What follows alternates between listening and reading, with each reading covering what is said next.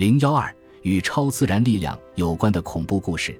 某些凯尔特神话故事，即便现在读来也会令人时时脊背发凉。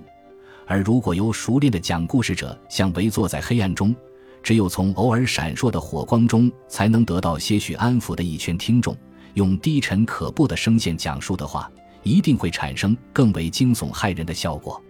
爱尔兰故事。达德嘎旅店中有一部分描绘了一位地狱女神噩梦般的显现，故事的标题本身就足以让听众做好被惊吓的心理准备。达德嘎的意思是红神，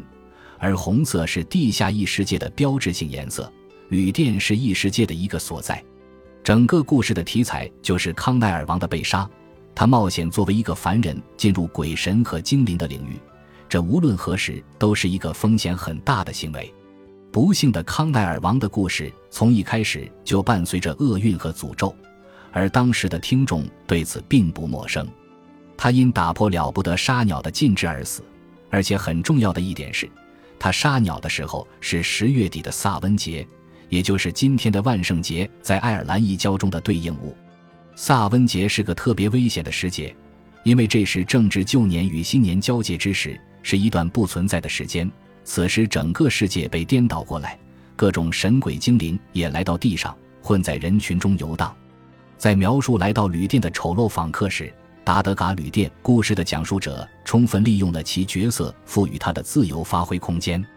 创造出了他能想出来的最为怪异、令人噩梦缠身的形象。她是假扮成老妇人的死亡女神，颈上绕着绞索，身着条纹长袍，有长长的黑色的腿，极细的胡须。嘴长在头颅的侧面，